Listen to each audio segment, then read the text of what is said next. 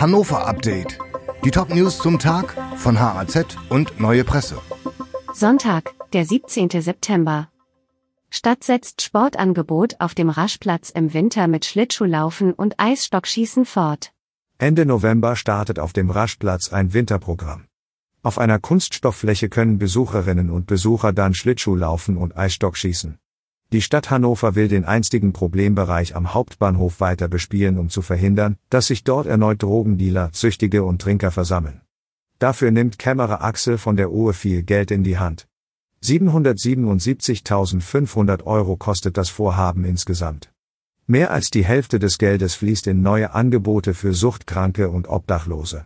Das Sport- und Spaßangebot verschlingt rund 350.000 Euro. Der Sommer auf dem Raschplatz sei ein Erfolg gewesen, aber das Engagement reiche nicht aus, sagt von der Uhr. Vielmehr müsse die Stadt weitere Angebote im Winter schaffen, um den Raschplatz dauerhaft zu beleben. Zugleich sollten jene Menschen, die den Platz bisher besetzt haben, Hilfen bekommen. Damit will die Stadt dem Eindruck mancher Hilfsorganisationen entgegenwirken, dass Süchtige und Obdachlose mit den Spiel- und Spaßaktionen verdrängt wurden. 96 Stürmer Tresoldi fehlt beim Spiel gegen Osnabrück.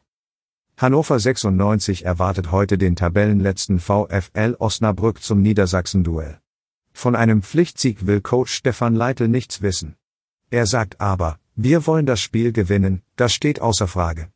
Der formstarke Nicolo Tresoldi ist allerdings krank und fällt aus. Anstoß ist um 13.30 Uhr in der Heinz von Heiden Arena. 96 rechnet mit 35.000 Zuschauerinnen und Zuschauern.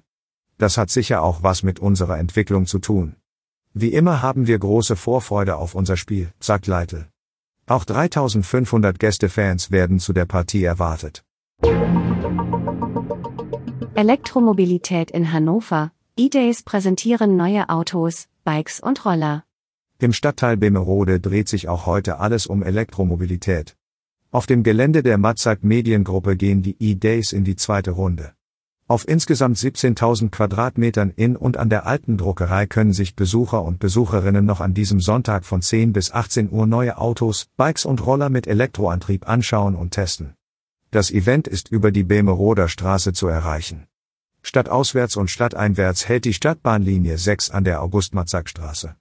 Von dort sind es nur wenige Meter zu Fuß. Besucherinnen und Besucher mit dem Auto können auf dem Veranstaltungsgelände kostenlos parken. Der Eintritt zu den E-Days ist frei. Dieses Hannover-Update wurde maschinell vertont. Die Autorin der Texte ist Mirja Pflug. Alle weiteren Ereignisse und Entwicklungen zum Tag ständig aktuell unter haz.de und neuepresse.de.